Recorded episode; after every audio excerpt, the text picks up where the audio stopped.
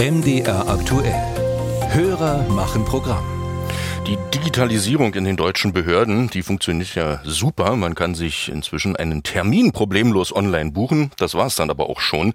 Denn man muss dann trotzdem zum Amt fahren. So richtig alles digital abwickeln, das funktioniert in Deutschland meistens nicht. Bei der digitalen Verwaltung ist Deutschland nicht unbedingt Vorreiter. Und dazu gibt's heute Morgen die Frage unseres Hörers Gerd Birke aus Leipzig. Warum wird in der Bundesrepublik Deutschland auf die Eigenentwicklung von Verwaltungssoftware zur Digitalisierung gesetzt, obwohl es doch innerhalb der EU fortgeschrittene Software für diesen Zweck, zum Beispiel in Estland oder Lettland gibt?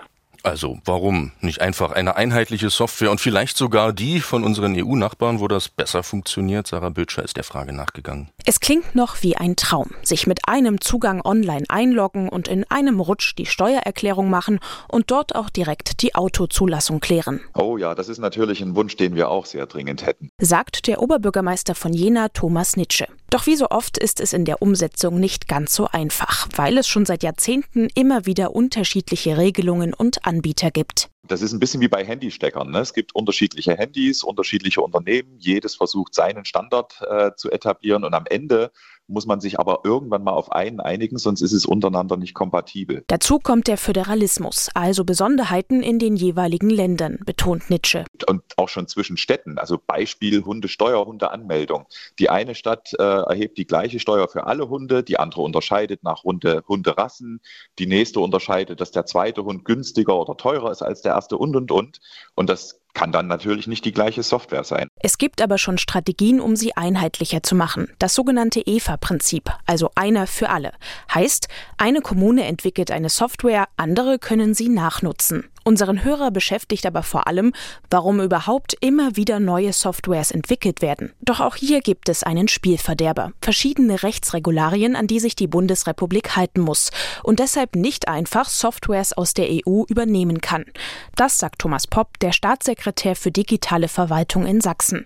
Der Ländervergleich hinkt für Popp aber generell etwas. Bei Estland handelt es sich um ein Land mit 1,3 Millionen Einwohnern und in Litauen eins mit 2,7 Millionen, die nach in den 90er Jahren nach der Unabhängigkeit von Russland sich komplett neu aufgestellt haben, eine äh, Infrastruktur aufgebaut haben mit einem Ziel und das haben sie richtig gut gemacht. Wir haben eine jahrzehntelange Tradition. Wir haben 84 Millionen Einwohner, soll heißen, wir haben ganz andere Dinge zu berücksichtigen. Man kann sich da viel abschauen, keine Frage, aber wir müssen uns trotzdem innerhalb unserer Regularien bewegen. Im EU-weiten Vergleich liegt Deutschland bei der digitalen Verwaltung im schlechten Mittelfeld, sagt Marc Danneberg von Bitkom. Das ist der Branchenverband der deutschen Informations- und Telekommunikationsbranche.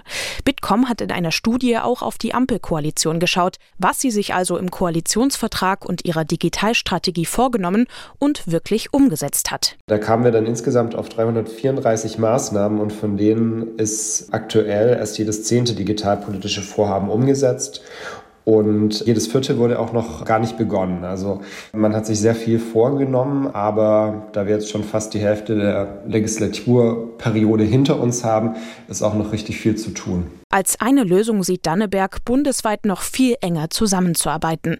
Bis dahin können wir von einem einheitlichen Zugang aber offenbar weiter nur träumen.